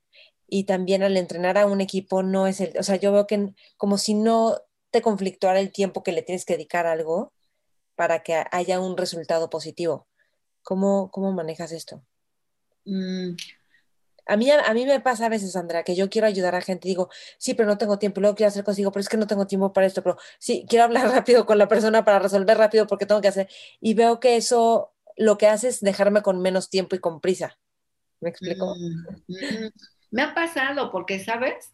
Hay enfoques de la psicología que solo usan 45 minutos, 50 minutos o una hora. Y yo me he tardado mucho más. Y entonces los pacientes me dicen, ay, ya la están esperando. Luego están más nerviosos. digo, sí, pero ellos también, este, también esperan, porque también los voy escuchándolo. Entonces, mm, sí organizo mis tiempos, sí, pero me voy poniendo colchoncitos, como más tiempo, ¿no? Em, y dejo de lidiar en el tiempo cuando me conecto con la gente, cuando estoy totalmente conectada y que lo que estoy pensando es en eh, cómo sería la vida de esta persona si, si, tú, si no estuviera lidiando con eso, cómo sería su vida si estuviera feliz, si estuviera plena esta persona. Entonces, mi objetivo es llevarla a eso y cuando me conecto y me meto a su mundo de cómo está su divorcio, su, el conflicto con su hijo, o ahorita que los jóvenes están lidiando con la situación de educación en línea y que si es la vocación tal escuela o no, que están, tengo varios casos así. Entonces me pongo, ¿cómo sería que estuviera feliz con esa carrera que eligió? Y entonces me lo empiezo a imaginar y me olvido del tiempo. Porque sé que la otra persona también la voy a atender de esa misma manera. Entonces, mm, mm, lidio con el tiempo y no lidio con el tiempo, porque el tiempo yo me hago del programa del día y este puede ser que, la gente luego el siguiente paciente me esté esperando, pero sé que la otra persona también le voy a dar su espacio, también me voy a conectar con ella y esa persona también se va a salir satisfecha del consultorio. O con el, el teléfono, mi objetivo es que quede, que quede la persona viendo algo para, pues, para su vida y que se salga ahora sí que del hoyo donde está. Ese, es, mi objetivo. No mi objetivo es terminar rápido. Mi objetivo es lograr que se quede con paz, con plenitud, o al menos viendo cosas diferentes a con las que estaba al inicio de la llamada, de la, de la videollamada o de la consulta, donde quiera que esté. Ok. Wow. ¿Y a qué hora lees? Porque en parte estudias y te encanta leer y sí. en un momento lees contando, o sea, a mí a veces me pasa que asigno un tiempo para leer y digo, sí, pero antes tengo que resolver todo esto y preparar todo esto y este y ya no me di el tiempo para leer, ¿me explico? Pues mira, em, tengo un tiempo para lectura designado sin embargo, entre consulta y consulta, rápido hago notas y reviso la nota del siguiente y si requiero fortalecerme, tengo las lecturas y voy leyendo rápido así. O ocupo la, si estoy en Astroboy y todo está controlado, siempre, siempre tengo lectura que, que repasar. O un audio de, de, YouTube o este, o siempre, siempre tengo una lectura pendiente o lecturas que, y, ando cargando pues el teléfono o la lap, no sé, o engarbolado. Ahorita tengo que leer esto. sí. Pero digamos que ya es de consulta lo que voy haciendo. Mm. Y otro espacio, cuando requiero manejar, o sea, por ejemplo, ahorita que voy a una empresa y hago hora y cuarto de traslado, siempre voy escuchando un audio. Ah, eso sí, yo también, sí, sí, sí. O en la mañana en el baño, yo me baño y estoy con los audios. O sea, está el audio de algún un video o una lectura pendiente. Este, si me estoy preparando, maquillando, este, en todo están los audios. Siempre estoy escuchando, escuchando lecturas. Sí, sí, sí, sí, no. Bueno, yo también quiero decirles que Andrea también se preparó con eh, entrenamientos de negocios, de finanzas, o sea, es impresionante cómo siempre te estás preparando y entrenando. Y lo que yo me pregunto, porque cuando yo te conocí, yo decía, es que, mm, o sea, como que mi sensación era como, ¿a qué hora duerme? Porque, de veras, porque hacías un montón de cosas, tu trabajo, luego preparando y luego dabas clases y luego no sé qué, y todo el tiempo y a veces yo he llegado a hablar contigo de decirte, Andrés, estoy atorada con esto, 11 de la noche, y nos echamos una hora. Y yo digo, y además ella ahorita que termine va a hacer quién sabe cuántas cosas más, y al día siguiente, o sea, ¿cómo le haces para manejar esa energía que tienes incansable? Mm, es algo que me apasiona me han llegado a decir, déjame decirte, que si ya atendí con, con mi psicólogo, esa adicción a hacer cosas. Y sí lo he atendido. y yo concluyo y concluimos que no es algo malo en mí, que es una que a mí me apasiona y sabes, este, también cuando estoy comiendo con Irving, cuando estoy en una reunión, eh, voy y lo disfruto. También voy a reuniones, también este, atiendo cosas personales, pero pues algo que, o sea, yo no, no puedo estar quieta, no, no sé ver una, o sea, muchas series, veo series con fines pedagógicos y lo estoy analizando y es así, ¿no? Y este, mm, mm, y lo que, lo que me, o sea, siempre veo que es algo que me encanta y lo hago libremente de hacer, hacer, hacer. Algo que me alimenta a mi espíritu es eh, el hacer cosas. Y digo... Yo también te entiendo perfecto. Yo quiero morirme trabajando. que digan, murió trabajando en mi epitafio, murió trabajando. Y ha atendido para ver si yo escondo algo a través de hacer muchas actividades. Y simplemente me apasiona hacer. O sea, yo me siento, tengo 59 años, pero yo no me siento de 59 años, o no sé cómo se sienta la persona de 59 años, pero como me siento es como viva, que eh, todavía, este, como si, si fuera mi inicio de mi carrera, este, ay, voy a hacer esto y esto y esto, y, y, sigue lo de la clínica y sigue el siguiente negocio, y no sé, le digo a Irving, ¿sabes qué? Creo que algún día va a seguir a hacer tamales, porque veo que a los tamaleros les va muy bien. y me dice, ay, ya mami, ya párale. Y este, pero él es igual que yo. Entonces, solo para mí siento que el, el hacer cosas me alimenta mi energía era lo que te iba a decir. Lejos de tener menos energía, me alimenta tener más energía. Si, si yo no hago cosas, me siento que no tengo energía. Tengo que ponerme así, ¿qué más? ¿Qué más? Entonces, pues ahorita lo que hago es el consultorio, las empresas, eh, la, empresa donde vamos a, dar la, atención a los trabajadores. este, tenemos Holgorio, bueno, Holgorio ahorita está, digamos que con poca actividad por la misma situación de la pandemia, pero entonces hemos, estamos impulsando lo de la cafetería, lo de Astroboy, y este, y pues también sigo en Landmark, ¿no?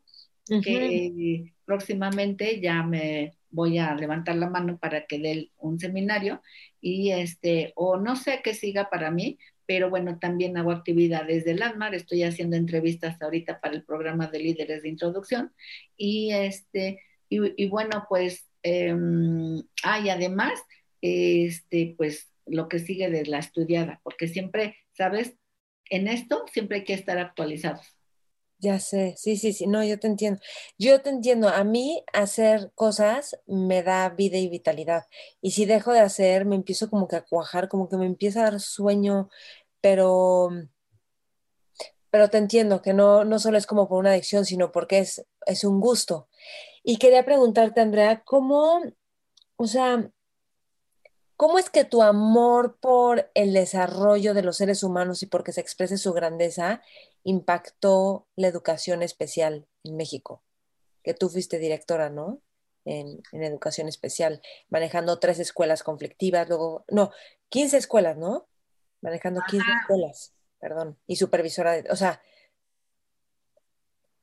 Mira, em, mi vocación, yo estoy clara que mi vocación es servicio al ser humano, de la manera que sea.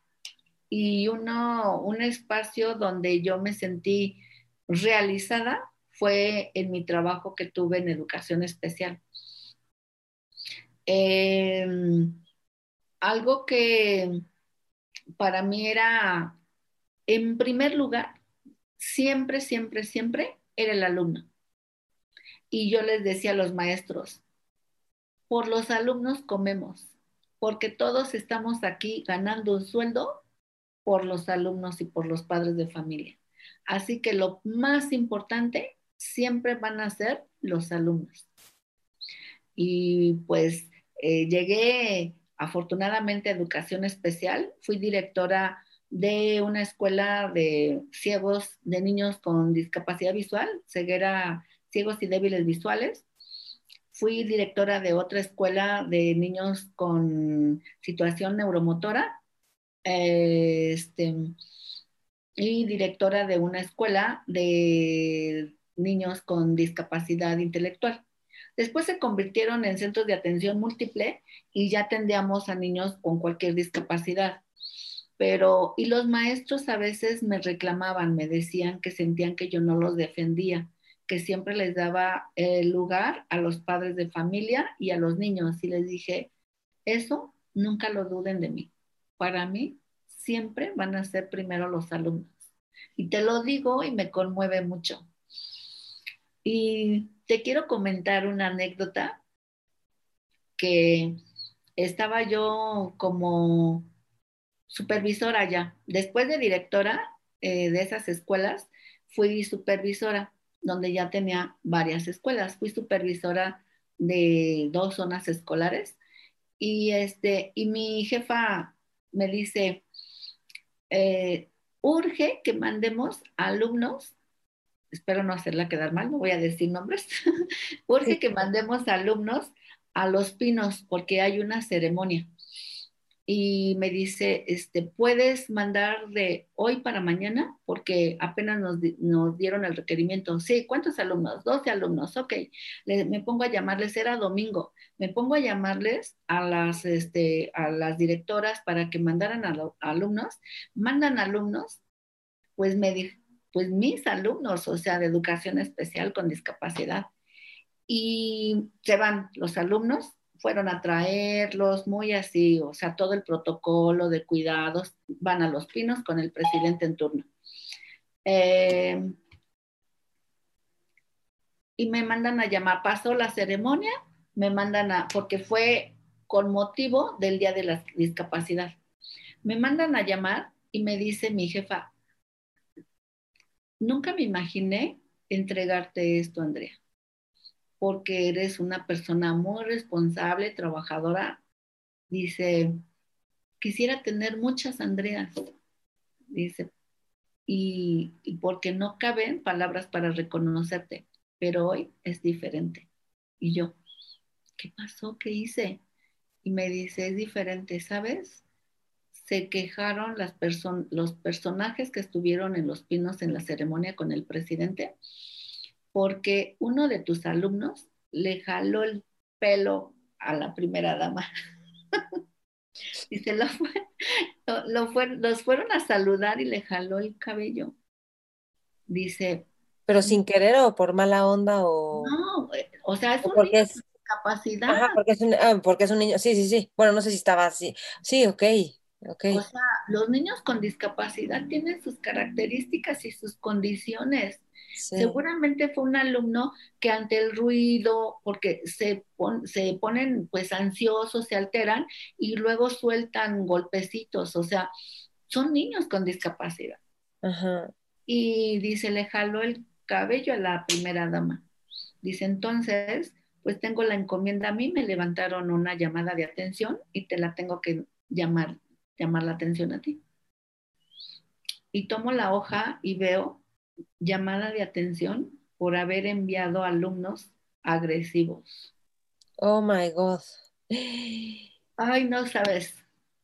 Sentí tan horrible. Dije, con mucho orgullo me llevo esta llamada de atención. Lamento que haya este documento. Pero ustedes pidieron a Andrea, quien trabaja en educación especial, y yo envié alumnos de educación especial. Si hubiesen querido alumnos bajo otras circunstancias y condiciones, hubieran llamado a una escuela no de educación especial. Qué pena que por mandar a los alumnos tal cual ellos son, yo requiera esto. Lo recibo con mucho gusto y me lo voy a poner en un cuadro, pero nunca voy a discriminar a los niños. Mandé a los niños que tuvieron espacio. Es que hubieras enviado a algunos a los alumnos que no tuvieran ese problema. Le dije, yo no excluyo. Y siempre voy a estar en favor de la inclusión. Así es que lamento que tú te prestes a eso y me lo llevo con mucho orgullo y lo voy a poner en un cuadro. Y este, le digo, pero me quedo decepcionada entonces. Y me dice, dame esa hoja, la toma y la rompe. Me dice, me has dado una gran lección, discúlpame. Yo no pude hacer lo mismo con quien me entregó la mía, pero este, yo voy a contestar con tus propias palabras esto. Y si mi puesto está en juego, y se les entregó mi puesto. Tienes mucha razón que los alumnos, o sea, tú estás a favor de la inclusión. Y le dije, y gracias, y cuando me vuelvan a solicitar alumnos, voy a enviar a los alumnos tal cual son, no los voy a escoger, porque en esta eh, eh, no estoy para escoger, es para respetar sus diferencias. Esa fue una, una gran experiencia que, que me dejó muy insatisfecha de mi respuesta. No me dio la hoja, la rompió, te digo, pero siempre fue respetar a los alumnos y respetar a los padres de familia, los escuchaban, sabía que seguramente no la pasaban muy bien. O sea, los padres lidian por ser padres. Papás de hijos con discapacidad implica otra cosa de ser escuchados, atendidos. Y así es que mi misión fue esa, siempre estar para ellos. Y de esa manera, pues los maestros se sumaban conmigo, directores se sumaban conmigo y, y pues tuve gratamente trabajos importantes que hice para los papás. Bueno, yo conseguía también eventos artísticos, artistas que fueran, y era una emoción llevarles y que los niños se quedaran sonrientes. Hacíamos partidos de fútbol. Yo me metía como futbolista y agarraba un niño con discapacidad visual y, y que tocara el balón y corría yo con él. Entonces era como mi alimento el, el estar para los niños. Y y pues bueno, eh, siempre el puesto que yo tuviera, mm, no sé, nunca se me olvidaba pues que yo estaba ahí con el puesto que fuera, la función que tuviera, que yo estaba para los niños y que toda educación pública tenemos un puesto, un sueldo, llegamos a tener a lo mejor una casa, vestido gracias a que hay, existen alumnos que se educan y nosotros recibimos un sueldo por eso, y también a nuestra vocación, claro, y a nuestros estudios, también a nuestro trabajo, pero lo básico es, la, tu misión son los alumnos. Wow, mm. no, qué bonito. Cuando sea grande quiero ser como tú, Andrea. Em, me gustaría preguntarte, este, prácticamente fuiste mamá soltera. Sí. Y mm, entiendo que perdonaste al papá de tu hijo, que estás en paz con lo que pasó. ¿Cómo hiciste para, para perdonarlo, o sea, de, quedarte como mamá soltera? Mm, pues yo me casé y este, pasaron unos años casada, me embarazo y wow, eh, a los cinco meses de nacido Irving, este, pues nos separamos y desde ahí a la fecha, mamá, mamá soltera. O sea, ¿no lo volviste a ver tú? Em, a lo largo de la historia, Irving tiene 29 años actualmente y yo creo que lo he visto a su papá unas cuatro veces. Este, y generalmente por trámites, eh, pues judiciales, ¿no? Por divorcio, por demandas que me metió para, por este, pues incluso quería la mitad de la casa. Y cuando pues, yo construí esta casa, esta casa se quedó, o sea, o sea, cuestiones legales, ¿no? Ok, ok.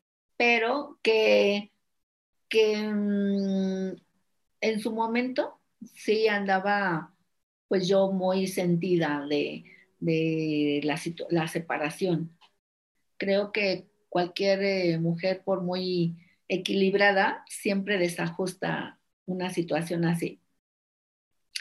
Y, y, bueno, pues llegó el momento en donde yo le hablo después de 18 años, porque pues era un proceso de me demandaba, yo contestaba la demanda, me demandaba, yo contestaba la demanda, pero contestaba la demanda, afortunadamente siempre hubo em, abogados en mi familia que me apoyaban y, y, siempre era pues lo justo, me decían, es que no va, no va a parar esto hasta que tú le metas un escarmiento. Yo decía, no, no le quiero hacer más allá, solo lo justo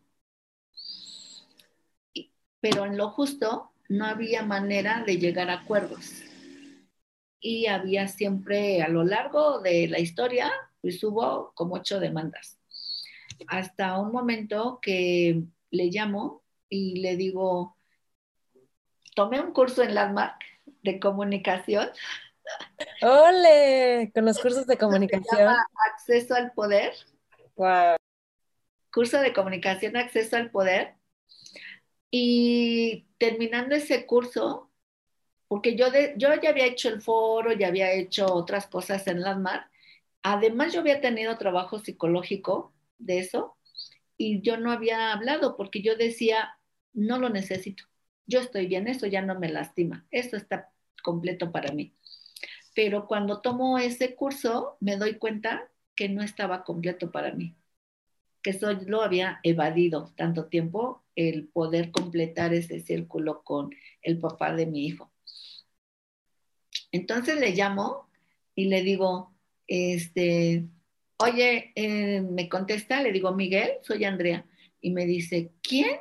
Andrea, mamá de Irving, tu hijo. Sí, sí, sí, ya sé quién eres, pero ¿qué quieres? Le digo, ¿me regalas cinco minutos o menos? Me dice, a ver, dime, quiero decirte que te sonará raro que después de tantos años eh, te, haga esta llamada, pero estoy recordando que nuestra vida de casados, de noviazgo y de casados, no todo fue malo. ¿Sabes? Te agradezco que hayas eh, visto para mí en tal situación, en esta situación, algo que te voy a estar eternamente agradecida es que me hayas dado un hijo. Un hijo maravilloso y con la grandeza que tiene mi hijo. Este, muchas gracias. También te agradezco el que hayas, me hayas enseñado a que yo puedo lograr cosas aún estando sin, aún sin pareja, porque en tu espacio yo lo logré y te, me disculpo contigo por haber sido tan controladora cuando éramos, cuando estábamos casados. Fui una manipuladora, fui este, eh, altamente celosa porque yo me sentía horrible para ti.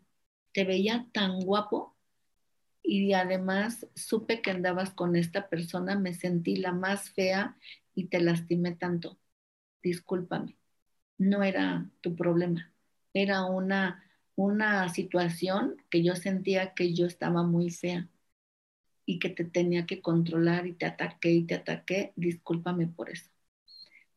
Eh, lo, te deseo que quedes libre, que seas muy feliz con tu familia y este, yo me quedo en paz si, me, si aceptas esto que te estoy diciendo. Y me dice, a ver, alto, Andrea, tú no hiciste todo eso. Yo también cometí este y este y este y este error. Perdóname tú a mí. Y además, ¿quién dijo que tú eras fea? Digo, yo me sentía así fea para ti. Me dice, ¿sabes? algo que siempre me agradó de ti, dice, fue tu persona, la manera de ser, tan comprometida, tan estudiosa, que siempre estabas muy dedicada a, tus objetivos. Dice, y le digo, bueno, yo me sentía fea porque por ser morena siempre me he dicho que soy fea. Y tú, con tez blanca y te casas con una, te, te relacionas con una persona de tez blanca, yo decía, pues claro, porque yo soy fea. ¿Sabes lo que siempre me gustó de ti? Me dice, fue tu color de piel. Dice, eso me encanta. Y le digo, ¿en serio? Y me dice, sí. Yo, bueno, y, este, y entonces le digo, te deseo que seas muy feliz, libre y sabes que cuando quieras ver a Irving, yo voy a hacer incluso la puerta para que veas a tu hijo y puedas convivir como lo, lo requiere un papá y lo requiere un hijo, que haya una buena relación. Y ahí fue donde me dijo muchas gracias por la llamada. Yo me quedé feliz, liberada de algo. Así fue el completar ese círculo con el papá de mi hijo. Y ahora sé de, llevo a saber de él por otras personas, está completísimo y le deseo siempre bendiciones, que esté muy bien y este, y pues, porque todos tenemos pues las mismas posibilidades de estar bien donde quiera que estemos. Ay, gracias Andrea por compartir esto y qué, qué, padre. Yo me quedo inspirada ahorita con hablar la gente, o sea, se me antoja ahorita hablar la gente como para completar cosas. Y este, y sí voy a hacer una llamada ahorita que, que terminemos tú y yo. Ay, a todos los que nos escuchan, yo los invito también que si ves que con alguien podrías hablarlo, sería increíble. Y en los cursos de Landmark ahí, o sea, pues tienes como todo el apoyo para saber cómo hacerlo también, ¿no? Em, si estuvieras, Andrea, en una mesa con jóvenes, emprendedores, imagínate una mesa de Irvings, visionarios, como exploradores, que tienen ganas de vivir y de crear la vida, ¿qué les aconsejarías? Ay, fíjate que ese, esto que estás diciéndomelo con una persona de una empresa que he estado más tiempo y con quien he estado aprendiendo increíblemente, me acaba de comentar, oye, es que si hacemos algo, un proyecto para jóvenes, tú que tienes en Astroboya puros jóvenes y tu hijo, y este, como para que emprendan. No, pues yo les diría que, que nada los detenga, que si tienen un sueño de ser alguien, de crear cosas, y que si su consideración es no tener dinero, tiempo, estudios, conocimientos, eso nada es suficiente para que les detenga el sueño. Que lo único que requieren es tener firme su sueño, que tenerlo eh, pues claro, y si no lo tienen claro, yo les puedo ayudar. Em, que, tengan disposición de disciplina, porque a veces queremos ser emprendedores, crear cosas, pero desde la flojera, ¿no? Desde, ay, no, no quiero hacer en domingo, en sábado. Este, no, o sea, ¿qué, qué pueden, eh, mm, a qué están dispuestos para lograr que su sueño sea una realidad? Y que nada, todo es posible. Hace poco tuve una paciente que está confrontada que si es su carrera o no, y le dije, ¿sabes qué? Mm, escucha lo que te voy a decir. Si tú quieres eso, tú lo puedes lograr. No te permitas titubear. Y lloró, lloró y le digo, ¿por qué lloras? Y me dice, nunca me habían dicho eso siempre me dicen que soy una tonta, que dicen, nunca me habían dicho eso. Le dije, no, escúchame y venme a los ojos. Nadie, nadie tiene por qué detenerte tus sueños, porque eres tú la responsable de tu vida.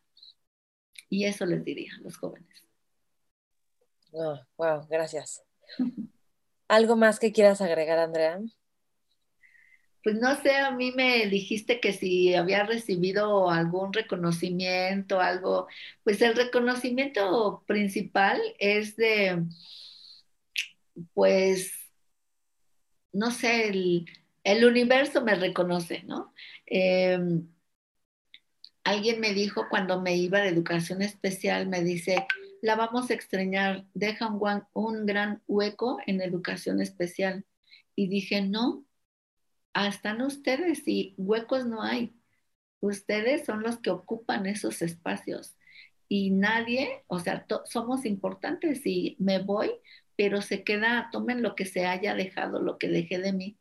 Y, y algo que hace poco me dijeron, ay, Andrea, este, me, me mandaron una imagen, dice, este, el periódico de cuando saliste con el gobernador y dije, ay, qué bonito, son momentos que recuerdo y me da mucha emoción y que casi no los comparto por eso de la, de la, mm, también tengo mis consideraciones, digo, ay, van a decir que qué presumida, pero bueno, este, tuve la fortuna de, estando en la, en la oficina de planeación, la persona responsable del área de ciegos y débiles visuales capacitadora estaba enferma, pero como yo trabajé muchos años en educación especial eh, como directora de, niños con discapacidad visual, la gente me nota como si yo fuera especialista en el área.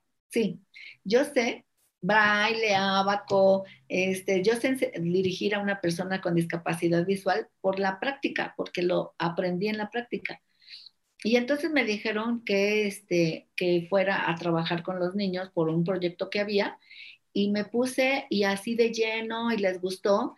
Y entonces el gobernador en ese entonces, Cerubiel, me dice, oiga, este, mm, ¿por qué esos, eh, em, se llama lenguaje con tipos, de que se hace el braille con una cinta tipo masque o adhesiva, pero este especial. Dice, ¿por qué se les mueve? Y les digo, porque los niños no tienen una computadora exprofesa para ellos.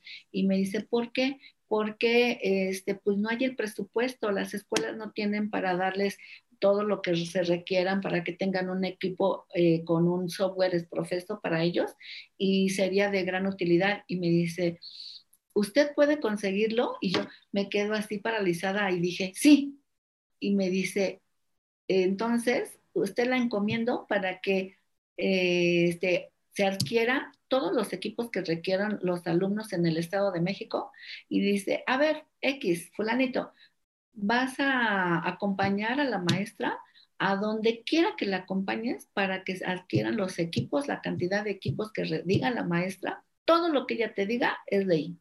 Yo te lo estoy diciendo. Me dice, tiene cuatro días para hacer eso. ¿Se arriesga? Y yo, sí, segura, porque tenemos que entregar el informe tal día.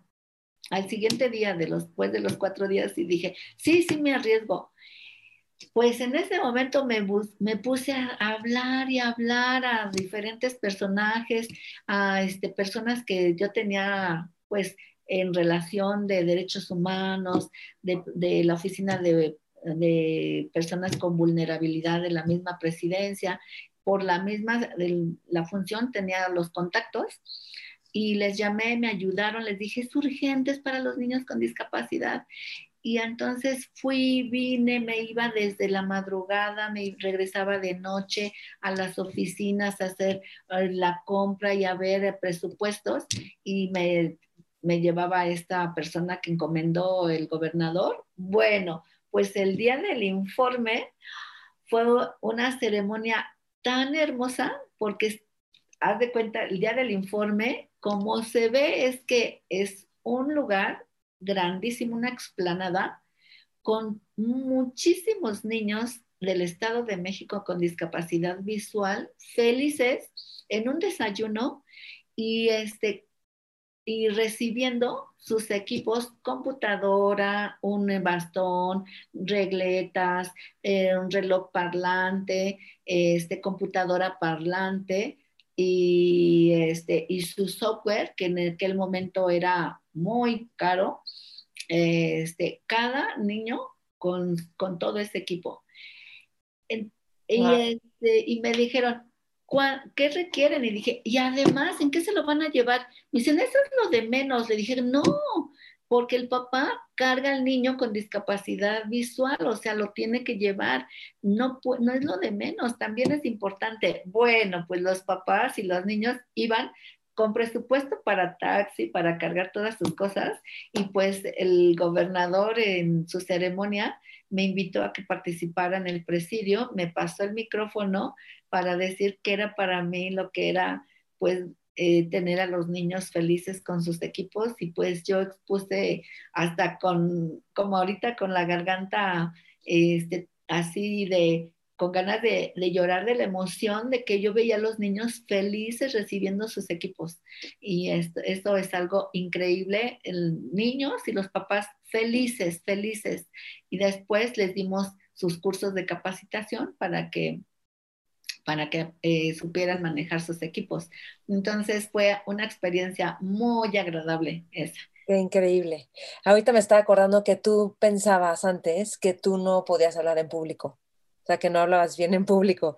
Imagínate si te hubieras quedado con eso, todos los cursos, o sea, esto no lo hubieras podido hacer. Me explico un montón de cosas que todos nos perderíamos de ti. Sí, yo tenía por una experiencia con mi papá que yo me dijo, eres tú, me da vergüenza que no le supiste dar el recado a mi jefe por tu culpa, no sé qué, y yo me quedé con eso de yo no sé hablar, y eso me, me afectó mucho tiempo de mi vida, de yo no sé hablar y si hablo hago quedar mal a la gente, y cada que yo iba a hablar en público, eso me atrapaba pero también es una contribución del alma que tuve en donde dije, total, hablo como hablo y, y, antes me tartamudeaba, si me escuchaba que, que decía una palabra mal dicha, tartamudeaba y la gente se reía, porque yo me delataba tartamudeando. Y ahora dije, a veces que se ríe la gente de que digo alguna palabra diferente, les digo, ay, sí, ¿verdad? Dije mal, ja, ja, ja, ja. Y yo también me río. Y ya, no, pero ya no me detiene para hablar. ¡Ay, qué padre! Andrea, rapidísimo, ¿te dio un herpes en la boca muy fuerte, creo que a raíz del COVID, y no podías hablar por un buen tiempo, ¿no? El año pasado. Sí, fíjate que me dio el COVID y em, como consecuencia se me bajaron las defensas a un nivel bajísimo y me atrapó un, o sea, me invadió pues un eh, hongo, bacteria y, este, y virus. Y como resultado de eso tuve herpes en la boca, que de hecho todavía no termino de sanarme por completo por, y ceseo mucho ahorita. Pero mira, ahorita hasta ya se me había olvidado eso. Entonces, sí me detuve un poco en ese periodo de tiempo. Después me dijeron que era posible. Me dieron opinión tres médicos y coincidían que eso ya no era un herpes sencillo, que era posiblemente algo maligno, un cáncer. Y este, cuando me dicen eso, pues inmediatamente tomo cartas en el asunto y digo, ¿me voy a hacer el estudio? Me dicen, sí, una biopsia.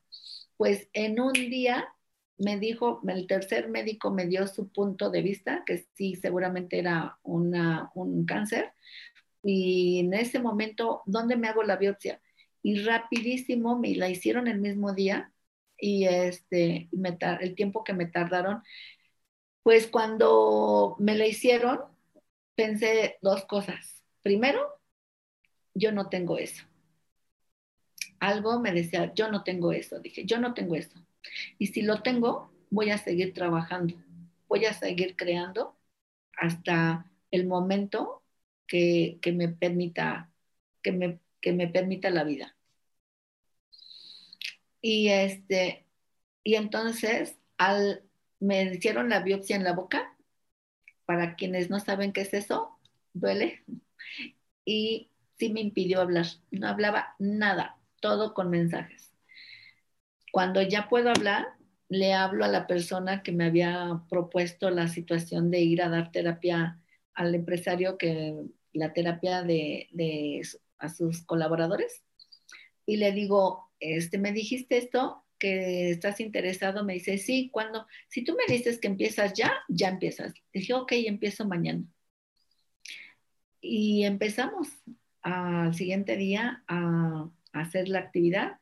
¿Y qué más sigue Irving y esto? Y me dice, mami, descansa, mami. Él se preocupó mucho también. Y le dije, ¿sabes qué, hijo? No te preocupes, vamos a seguir mientras no, no, no nos digan nada, o sea, ya ver, si me dicen que tengo, veremos qué hacemos. Ya, o sea, y desde ahorita hay que empezar a vislumbrar si se requiere, pero ahorita tengo vida y ahorita no, no tengo, porque no me han hecho la respuesta. Así es que hay que continuar creando. Y qué más, y qué más, y yo me levantaba normal y sí me afectaba para hablar, pero trataba de no hablar eh, mucho y este, o actividades que implicaban hablar, otra persona lo hacía llega el momento en que, me dan la respuesta, los resultados de la biopsia y me dicen, felicidades, sus lesiones son benignas, no requiere nada relativo a cáncer. Y yo dije, claro, yo lo sabía, yo lo sabía, porque yo dije que no tenía eso. Y, este, y pues fue increíble y ya Irving me acompañó, todo el mundo me quería acompañar a recibir mis resultados y dije, no, porque ¿para qué me van a acompañar? No tengo nada. No es eso, va a ser otra cosa más sencilla. Y les dije, solo me va a acompañar Irving, mi hijo. Querían acompañarme mis hermanos. Me acompaña Irving y hasta nos fuimos a, pues a festejar de alguna nuestra forma. Ya también por las lesiones no puedo comer a la vez todavía de todo. Y este, pero fue una gran satisfacción el decir, fue mi palabra, no, yo dije que no tenía eso, pero además fue cuando me corté mi cabello. Ah, vale.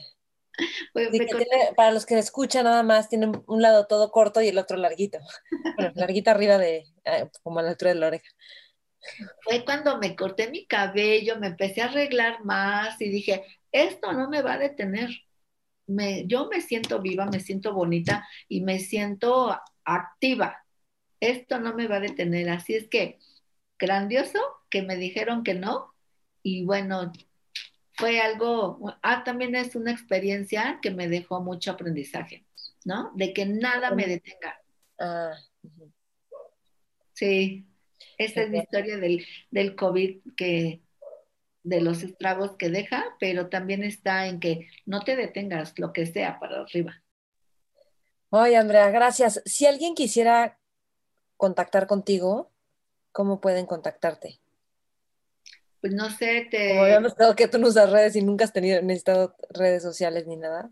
Ah, este, pero sí tengo mi teléfono y eh, ¿lo puedo decir? Sí, pues si tú quieres, adelante.